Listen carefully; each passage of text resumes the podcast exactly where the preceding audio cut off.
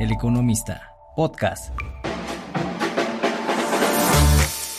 Soy Eduardo Huerta y estamos en Dinero, Finanzas y más. Les recordamos que puede seguir eh, todas las noticias de esta casa editorial en X arroba economista, Facebook el economista, en la web www.eleconomista.com.mx. Gracias, gracias eh, a ustedes, a nuestros escuchas, por estar en este podcast del, del, periódico El Economista, Dinero, Finanzas y más. Es una segunda versión de un tema interesante, un tema que, que como la moneda es finita, esta moneda Bitcoin es finita, este tema es infinito. Tenemos eh, en una segunda parte a eh, Enrique Balsadúa, analista de mercados de ATFX, eh, con nosotros. Eh, Enrique, gracias por estar con nosotros. Muchas gracias, Eduardo, por la invitación a dar continuación para una segunda parte de este tema tan interesante que estamos platicando acerca de criptomonedas y Bitcoin. Así es, Manuel Villegas, analista de activos de Julius Bar. Gracias por estar con nosotros en El Economista. Encantado. A ver, eh, Señores, señores, hemos hablado en una primera versión, hablamos del Bitcoin, tratamos de entender un poco el Bitcoin. Es, es una moneda, pues es la más, más fuerte de las monedas, la más representativa de las criptomonedas, de, esta, de estas eh, eh, eh, monedas virtuales. Y, y, recientemente se aprueba la, la SEC, la Comisión de Valores en Estados Unidos, aprueba ETFs, instrumentos, canastas en las que ya se pueden meter bitcoins, ¿no? Se aprueban 11. Este, ¿eso le da formalidad a esta moneda, Enrique? Sí, se aprueban 11. Se aprueba el listado de, de 11 ETFs para que puedan empezar a, a cotizar en, en bolsa. Y hay varios puntos importantes que mencionar acerca de cuáles son las expectativas. Desde el momento de la aprobación, el, el, la acción de precio que ha tenido Bitcoin no ha sido la que todos los entusiastas estaban esperando acerca de que pasara. Esperaban que con la aprobación de estos 11 ETFs el precio de Bitcoin tuviera un impulso para una, una nueva tendencia alcista y lo que sucedió fue que perdió más de 14% en su cotización en solamente dos sesiones. Puntos eh, a favor y puntos en contra. Podemos hablar de que hay una seguridad de parte de instituciones financieras en la cual nos mencionan que sí se puede estar manteniendo una demanda constante, lo cual es un factor positivo para lo que realmente se espera en el largo plazo que suceda con el precio de Bitcoin, que es que continúa una tendencia alcista gracias a la falta de oferta que se va disminuyendo cada vez con los halvings y con una eh, demanda constante.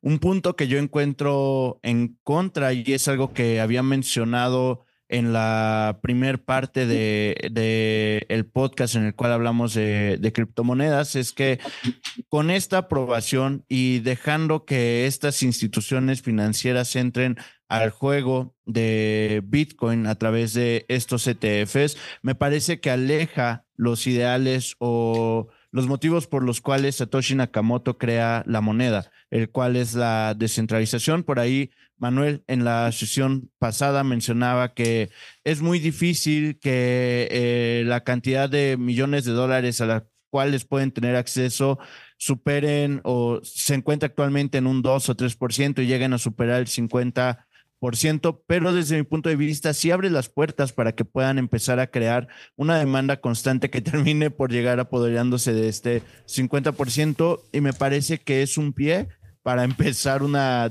una centralización.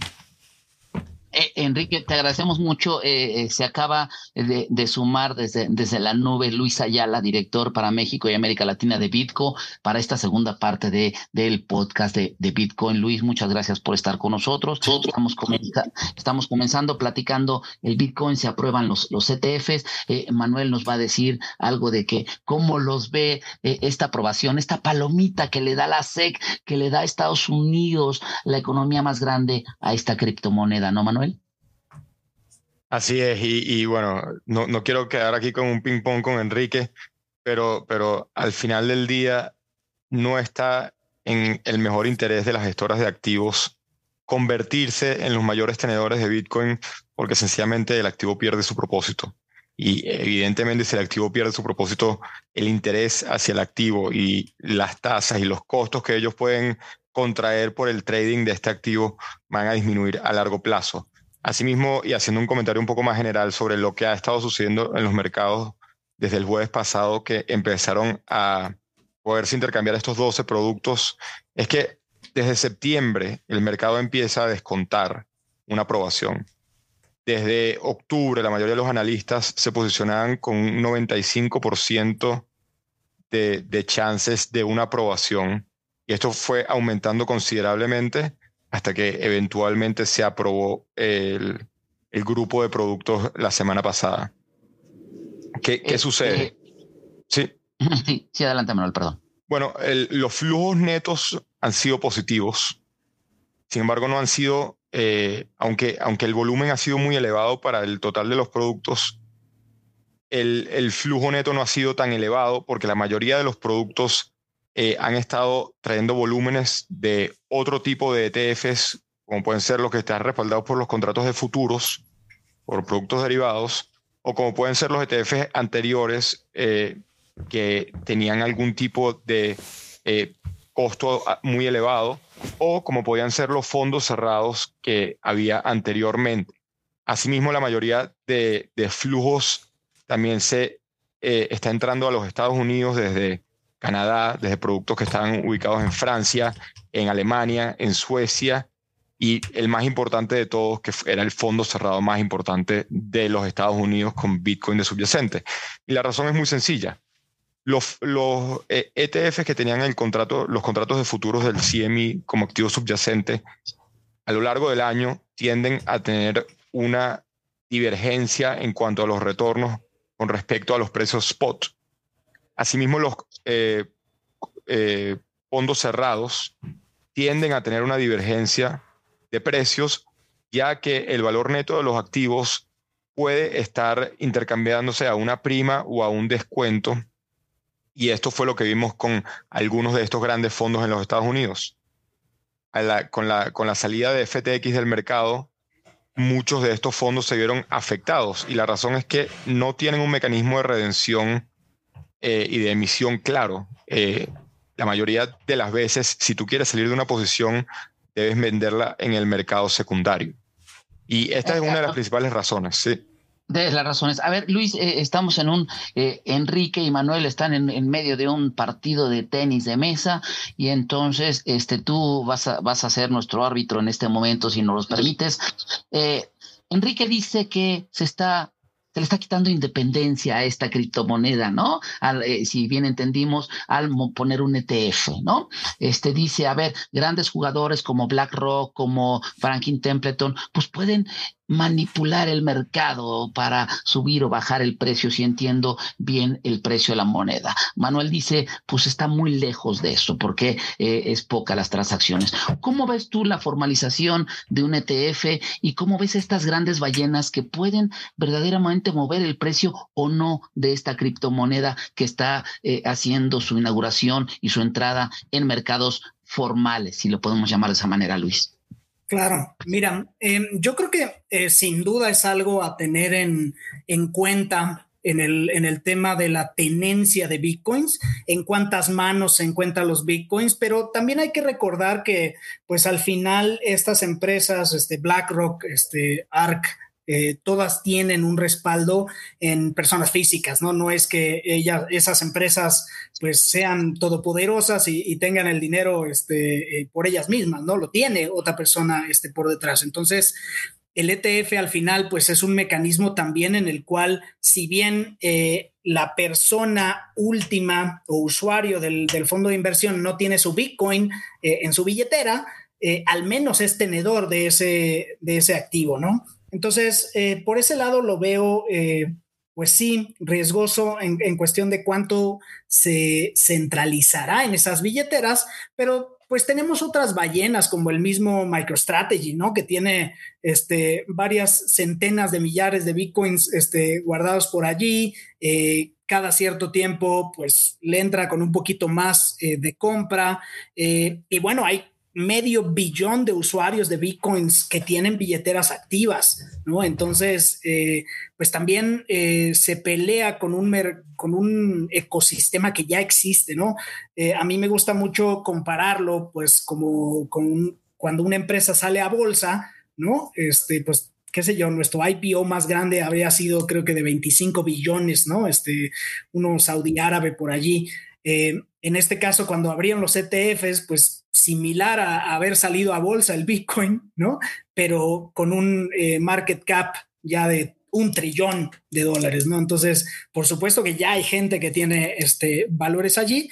Entonces, yo lo veo como algo que hay que mirar este, desde lejos. Le tengo otros, este, otras cosas eh, en mi cabeza que son peores.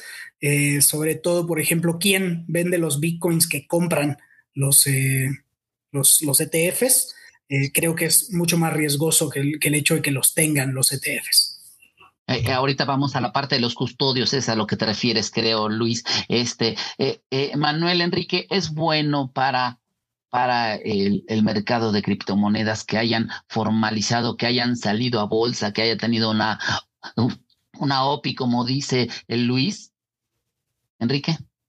Definitivamente, sí, definitivamente es algo saludable para eh, la demanda a largo plazo. Ya, Manuel. También eh, considero que, que se convierte en un vehículo de inversión bastante conveniente para muchos inversores que no habían invertido por razones de conveniencia y por las altas barreras educacionales que hay para en realidad comprar eh, activos en el blockchain o para custodiarlos en el blockchain y por la falta de confianza que, que, que han tenido los intercambios centralizados desde los sucesos del 2022 eh, con FTX y el gran fraude que le dio mucho de qué hablar a otros muchos participantes de la industria. Eh, Manuel, ya que tienes tu micrófono abierto, en el primer día o en los primeros días, eh, tú nos dirás bien, 4.5 billones de dólares se movieron en ETFs. O sea, es una cantidad impresionante, ¿no? Sí, bueno, la, figura en realidad llega a 9.7 millardos de dólares si tomamos en cuenta hasta el cierre del lunes. Ya tendremos más eh, sobre las figuras del resto de la semana, pero es un volumen muy superior a cualquier otra salida eh, pública de otro de estos eh, wrappers, que en realidad son una especie de envoltorios de, de productos de todo el 2022 y, en la historia. Los ETF es cierto que han ganado mayor eh, importancia en los últimos años, que se han convertido en un vehículo de inversión muy interesante para inversores que quieren tener una exposición en el, en el Standard Poor's o en cualquier otro índice. Y, sí, al final el volumen y el interés ha estado ahí. Lo cierto es que los flujos positivos netos no han sido eh, lo que se esperaba inicialmente, aun cuando reflejan aproximadamente unos 800 millones de dólares. Eh, Enrique, 9.7 billones de eh, y no reflejan todavía o cómo, cómo ves las operaciones que se han dado con la criptomoneda. Vale, sí em, se han, vamos a decirlo así, se han roto récords. Me, me parece que es es algo bastante positivo que en el mediano plazo y junto con los sucesos que vamos a tener en el transcurso de este año van a ser un impulsor de tendencias alcistas definitivamente. Eh, eh, Luis, eh, el Bitcoin no, ha, no ha respondido, decía Manuel hace rato, que bueno, pues ya se esperaba desde que se anunció que la SEC lo trabajaba y todo esto, la gente esperaba que el precio del Bitcoin se fuera a las nubes. ¿Tú cómo, cómo ves el Bitcoin para, el precio del Bitcoin para lo que resta del año, sobre todo relacionado con estos nuevos ETFs? Mira, eh, yo creo que las, las empresas este, eh, de inversión que estaban detrás de estos ETFs, creo que eh, pues son empresas serias y que tenían una estrategia, ¿no? Este, yo también veo que pues ellos mismos no esperaban que fuera de, mira, este, compro hoy y voy a duplicar tu inversión en un día, ¿no? No va a llegar a 100 mil dólares en un día. Entonces creo que tenían alguna estrategia, inclusive yo creo que inclusive debieron haber tenido bitcoins ya comprados de alguna manera, este, o al menos futuros, este, alguna cosa así. Eh, en fin, eh, creo que al final eh, la, manera en que se mueve el precio del Bitcoin gracias a estos ETFs es la correcta, ¿no? Vimos ahí un repunte casi instantáneo cuando lo aprobaron, que llegamos casi a 48 mil dólares. Eh, después el mercado un poquito eh, se relaja, sobre todo aquellas personas de esos este, medio billón de personas que, tenemos Bitcoin en la mano, pues aquellos que dijeron, mira, 48 mil, yo ya estoy bien, o sea, yo ya estoy bien de venderlo a este precio porque a lo mejor lo compré en 15 al, inicio del año y dijo, bueno, este 200% de, de ganancia, pues me viene bien. Este, eh, y creo que eh, veremos incrementos ya no necesariamente descansando en el ETF, más bien en el halving que se espera en abril. creo que es más bien ese el fenómeno que nos dará el precio. Halving, ¿qué, es eso? Mira, este, el Bitcoin específicamente este, tiene eh, recompensas hacia los que minan los Bitcoins. No entramos mucho en el detalle, pero eh, un minado es básicamente quien verifica que las transacciones realmente ocurrieron y entonces le pagan este, a ese minador por, por verificar. Eh, el algoritmo de Bitcoin dice que en ciertos periodos ese premio eh, por, verificar se hace exactamente a la mitad y entonces esto va creando escasez de Bitcoin porque ya el, minado es este, bastante menos. Yo creo que eso este, moverá más el precio en el, en el futuro cercano. Y sube el precio. Correcto. Este, Manuel, Manuel, creo que, creo que tienes, eh, Manuel nos acompaña desde Suiza y creo que Manuel tiene una reunión eh, en estos momentos. Entonces, Manuel, si no tienes nada que agregar, pues te agradecemos tu participación con nosotros. Bueno, una, una cosita rápida antes de irme y que me parece lo más interesante de todo lo que ha estado sucediendo es que el flujo se ve también por un tema sencillo de incentivos. La mayoría de los ETFs tienen unas tasas, unos costes mucho más elevados de los que acaban de salir al mercado ahorita y efectivamente vemos una guerra de costes. Han dividido los costes y el coste promedio se sitúa por debajo de los 40, de los 30 puntos base, cuando hace dos semanas teníamos un costo, un coste por, por ETF y por fondos cerrados que podían rondar los 200 puntos base. Entonces vemos una disminución gigante y esta es una de las razones por las que, desde mi perspectiva, también está institucionalizando el acceso al Bitcoin, lo está democratizando. Cualquier persona con una cartera de inversión minúscula puede eh, ganar exposición en el activo, no necesita aprender a ver cómo funciona el blockchain, cómo funciona la custodia eh, de forma descentralizada. Y, bueno, tiene sus ventajas y no tienen que cubrir los 200, los 250 puntos base que eh, cuestan algunos ETFs o que cuesta entrar al blockchain. Con eso me despido, muchísimas gracias y disculpen que me tenga que ir un poquito antes. Manuel Villegas, analista de activos de Julius Bar, te agradecemos mucho el haber estado en este podcast del periódico El Economista. Gracias. Enrique, decía Manuel y lo deja, bajaron los costos de los ETFs, ¿no? Este, yo creo que hasta eso, eh, no sé si impulsó a la SEC, pero tenían unos costos muy altos. ¿Qué es el costo? El costo de administración, el, costo que cobran los administradores por manejar este, estos ETFs, los bajaron brutalmente. Eso ayudó al mercado y les pongo en la mesa también la pregunta. Hay analistas que dicen que el Bitcoin podría llegar a 100 mil dólares. Enrique, ¿qué opinas de estas dos cosas? Vale, es, es como el nivel de precio clave que, que todos han querido llegar desde noviembre de 2021. Em, hablando tal cual como un analista de mercados, el precio de Bitcoin desde febrero del, del año pasado está en una tendencia, sin lugar a dudas, alcista. Ya estamos dentro del mercado alcista en Bitcoin, a mi punto de vista. Estoy esperando principalmente que llegue a superar los 50 mil dólares para tomar más confianza y poder ver el precio llegar a máximos históricos. Máximos históricos estoy hablando de que llega a superar 69 mil dólares, que es el máximo anterior, ¿no? Primer paso, esperar que el precio vuelva a superar un máximo histórico, vuelva a acumular, vuelva a, mm, a establecerse y continuar un proceso de una nueva tendencia. Cuando un activo eh, cualquiera llega a un máximo histórico, es difícil poder determinar desde el máximo histórico cuál va a ser el recorrido. Es decir, una vez que Bitcoin supere los 69 mil dólares, ya vamos a estar en un máximo histórico. Desde ese punto ya no tenemos referencia, hablando directamente de eh, el tema del análisis técnico, hablando de gráficos, no tenemos referencia de cuál podría ser el comportamiento del precio, cuáles van a ser los siguientes niveles en los que el precio va a, a estar superando.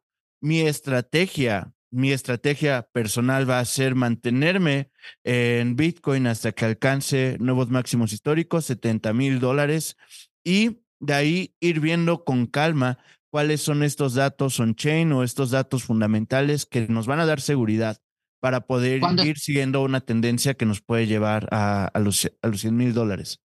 Enrique, ¿cuándo esperas llegar a esta? ¿Qué esperas que el, que, que, que el precio de la criptomoneda llegue a estos 70 mil dólares en este año? Podría estar hablando del último trimestre de, este año. Entendemos que los efectos no son inmediatos. Eh, una vez que suceda el halving, al otro día no vamos a ver el precio llegando a 70 mil dólares, sino que va a depender también de condiciones de eh, la economía de Estados Unidos. A final de cuentas, continúa, eh, aunque el precio ya ha roto una correlación con activos eh, como el Standard Poor's 500 o el Nasdaq que ya lleva un proceso independiente, no podemos negar que sigue atado a decisiones de política monetaria, al comportamiento de los bonos del tesoro, hacia dónde se mueven los flujos de capitales entre activos de riesgo o eh, renta fija. Entonces, podría esperar tal vez sí el último trimestre de este año o principios de 2025 para ver máximos históricos. Luis, tu pronóstico. pronóstico. Pues mira, este, yo eh, soy un poco menos, este, eh, inclusive, además de que soy bitcoinero y me gusta el bitcoin, eh, yo no creo que lleguemos a los 100 mil dólares este año este, lo veo un poquito más lejano. Sin embargo, pues eh, eh, vale la pena pues repasar qué ha pasado en los halvings este, eh, anteriores, recordando que este va a ser el cuarto halving que ha tenido Bitcoin. En noviembre 28 del 2012 pasamos de 50 Bitcoins a 25 Bitcoins por el minado y el precio en ese momento era de 13 dólares. al final de ese año, es decir, perdón, al final del siguiente año, en 2013, terminamos en 1.152 eh, eh, dólares por Bitcoin, ¿no? Un crecimiento por ahí de, este, pues bastante interesante, ¿no? Este, creo que mil por ciento por ahí. Luego el segundo halving, 2016, eh, en julio, pasamos a 12.5 bitcoins en vez de 25 y en ese momento en julio estábamos a 664 y el siguiente año, es decir, en 2017 cerramos a 17.700, igualmente un crecimiento súper duro. Eh, y el halving tercero, que fue eh, el más reciente, en 2020, en 9.700 y terminó en 2021 en 67.000. Entonces, sí hay una correlación, sí hay un, momento este de brinco y como bien dice Enrique, será paulatino, no es inmediato y, creo que eso nos va a traer este, bastante más eh, crecimiento. El, 2024 empieza con ETFs en, Estados Unidos, eh, donde están las bolsas más grandes del mundo, pero tengo entendido que ya había ETFs en otros lados, ¿no? Ya había ETFs en, eh, eh, en Brasil, creo, en Canadá. ¿Por qué se le da tanta importancia ahora? Para los que no entendemos esto, ¿por qué es tan importante que hayan llegado a Wall Street? Desde mi punto de vista, me parece es porque todos estamos dolarizados, ¿no? Porque el Banco Central de Estados Unidos es la Reserva Federal del mundo, desde mi punto de vista, y porque a final de cuentas, eh, la renta variable desde 2019 ha estado ligado totalmente a inflación, tasas de interés y rendimiento de bonos de Estados Unidos. El mismo efecto lo hemos visto también en el comportamiento de la acción del precio de Bitcoin. Entonces, desde mi perspectiva, por eso es importante, porque estamos hablando de esta economía que ha estado moviendo los mercados desde la existencia. Luis. Eh, pues sí, eh, confirmo eh, o más bien me sumo a la postura de Enrique y, agrego un, tema que es bien importante, ¿no? También el tema de la volatilidad que tienen las monedas frente al dólar. Entonces, cuando tú tienes un ETF que está tal cual el de Brasil, que es de Hashdex, que tiene un, un, ETF de Bitcoin, pues en realidad está tasado en real brasileño, ¿no? Y pues también tienes que enfrentarte a la volatilidad que tenga el real brasileño contra el dólar, no solamente al precio del Bitcoin. Entonces, eh, eso es lo que hace muy interesante un ETF directamente dolarizado, porque entonces la gente pues lo, ve un poquito más cercano, ¿no? Es más, más sencillo traducir el Bitcoin está ahora a 42.400 o vaya el, precio que, esté. Eh, y lo, puedes traducir un poquito más rápido. Eso y que eh, pues habrá algunos este, países que pues sus bolsas eh, son como muy localizadas y prefieren salir a buscar eh, en otros lugares, ¿no? Este, estás, quitando un poco de riesgo, ¿no, Luis? Oye, Luis, hay una, hay una cuestión. Si bien entiendo, muchos de los, de, de los 11 empresas que ponen este ETF en el mercado también van a ser custodios de esto. ¿No? Van a ser custodios de sus ETFs. Tú decías hace rato, hay algo raro ahí. Cuéntanos un poco qué no te gusta de que las empresas tengan un ETF y sean el custodio. Y después Enrique nos dirá qué opina al respecto. Mira, fíjate que eh, en realidad es una, una serie eh, eh, que hay que dividir un poco. Por un lado, los ETFs pues van a tener que tener una custodia. en realidad está bien que sean ellos los propios custodios. Em, lo importante es tener una custodia y que pues se salvaguarden las llaves y no se pierdan los bitcoins y demás em, de las billeteras que se tengan. Fíjate que donde está la parte curiosa y el, riesgo que le vemos es en, estas este, eh, casas cambiarias o cámaras de compensación. Al final hay un intermediario que está comprando y vendiendo el bitcoin y el hecho de que sea el mismo custodio el intermediario para comprar y vender Bitcoin, como es el caso de Coinbase, em, sí genera un poder, pues, exorbitante en esa figura, ¿no? Em, por ahí este, hay, una entrevista que se le hace este, a Sam Bankman Friedman, eh, el dueño, el CEO de FTX, este eh, exchange fallido y que fue a bancarrota, en donde dice, sí, mira, la regulación, nosotros vamos a ser perfecto, tú dame todo el poder, ¿no? Déjame que yo me regule, déjame que yo compra-venda, déjame custodiar. Eh, entonces, esa es la parte que, a mí me, causa un poquito de ruido, ¿no? Al final, imagina que tal cual, ¿no? Tú tienes una bodega de bitcoins, ¿no? Ahí los tienes, este, para hacerle una mnemotecnia ahí, tienes ahí tu bóveda de bitcoins, ahí los tienes guardados y además eres el que pone el precio del bitcoin, ¿no? Y entonces llega este, eh, llega un eh, BlackRock, un ARC, este, un Hashdex y le dices, oye, este, eh, este es el precio, ¿no? Porque yo los controlo, yo los tengo aquí, ¿no? Esa es la parte que me parece eh, más, más difícil y creo que también le parece difícil a la SEC, es algo que bien claro lo tiene en la, en la cabeza,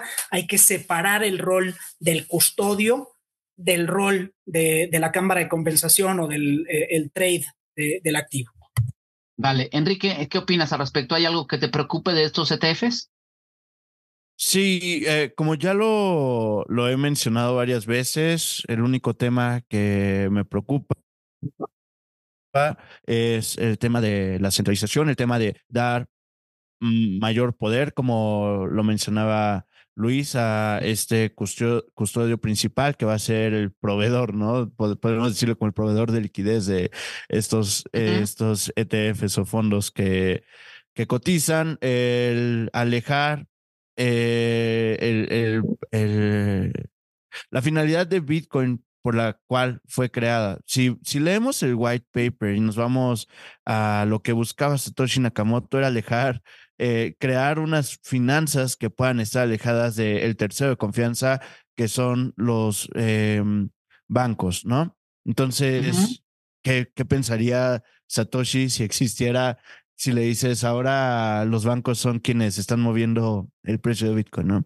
Entonces, sería la parte que, que me causa un poco de ruido entre la, la función de los ETFs al contado del precio de Bitcoin. Dos, dos, dos, dos cuestiones más para que terminemos este, este interesante eh, eh, plática.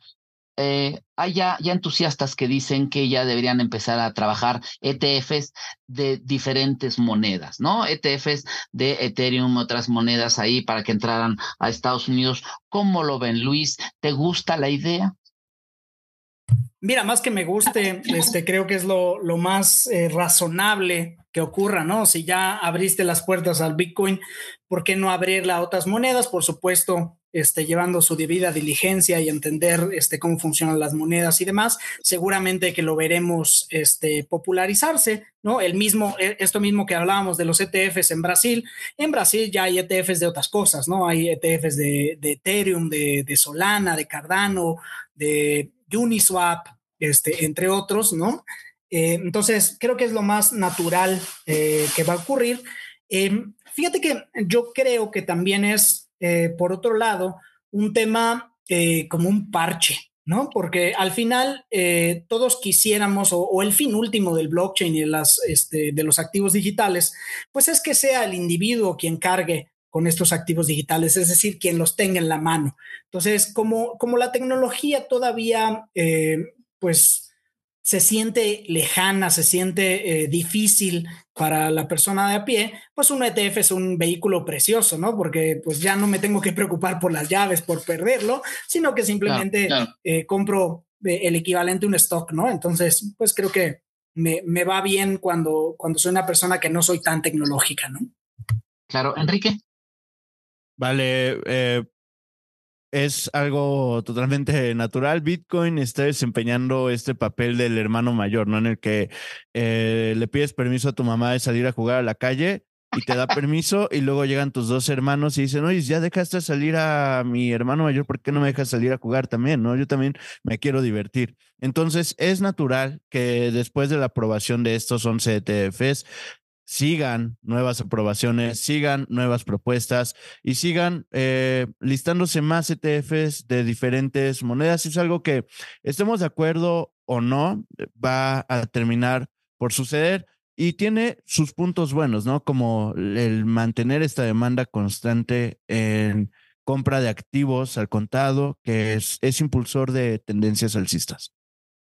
Así es. Oigan, finalmente, hay una cosa que veíamos en el periódico El Economista, el índice criptográfico del miedo y codicia. Díganme qué opinan de él, si hay que seguirlo, no hay que seguirlo, Luis, este de, de las criptomonedas. ¿Cómo lo ves, Luis? ¿Que hay que seguir qué? ¿Otra vez, perdón? El, índice criptográfico del miedo y codicia.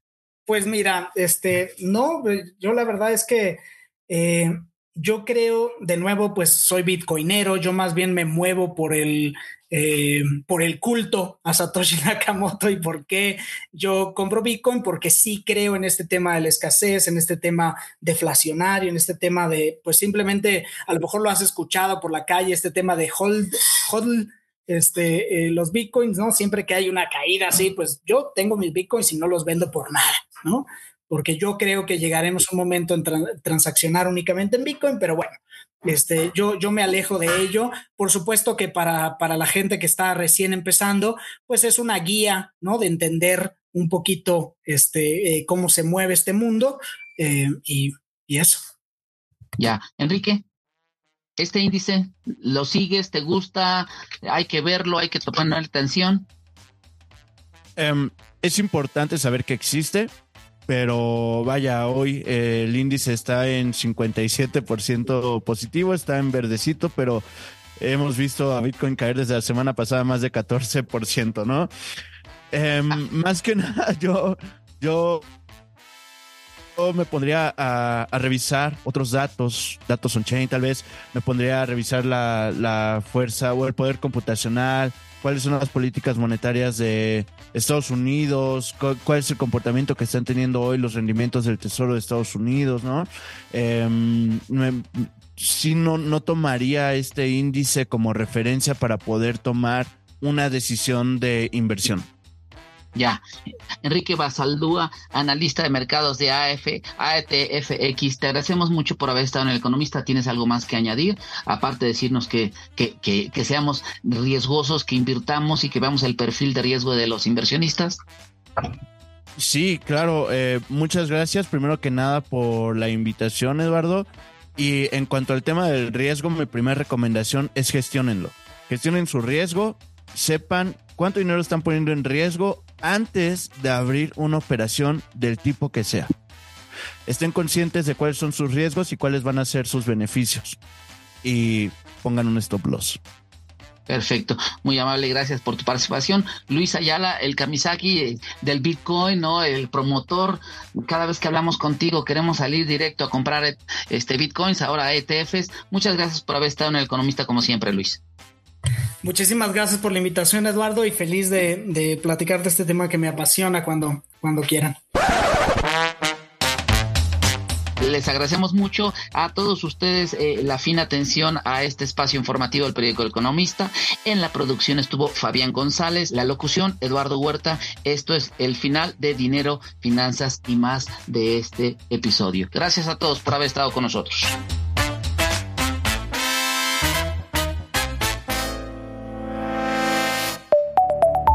El Economista, podcast.